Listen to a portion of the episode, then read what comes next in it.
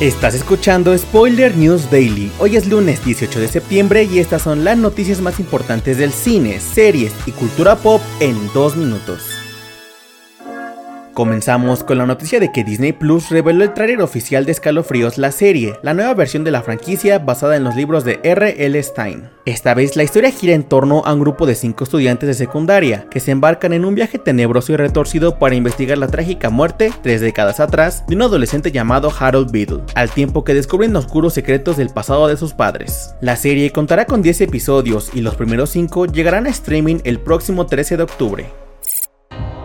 En otras noticias, Netflix ha dado luz verde a la segunda temporada de live action de One Piece. De acuerdo con la plataforma de streaming, One Piece es la producción número uno a nivel global de su catálogo, con 37.8 millones de vistas acumuladas en menos de dos semanas desde su estreno. Además alcanzó el top 10 en 93 países y debutó en el número 1 en 46. El live action obtuvo un certificado de frescura en Rotten Tomatoes con una calificación del 95% del público y 85% de la crítica. Y según el productor Marty Adelstein, el live action podría durar hasta 12 temporadas.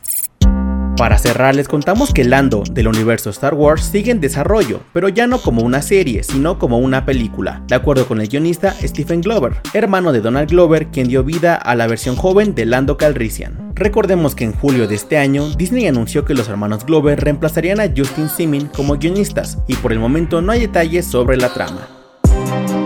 Esto ha sido todo por hoy. Recuerda seguir este podcast donde sea que lo estés escuchando para enterarte de cada nuevo episodio. Si te gusta nuestro podcast, suscríbete, califícanos y recomiéndanos. Yo soy Mike Estopa y Spoiler News Daily es una producción de Spoiler Time y Posta. Hasta mañana.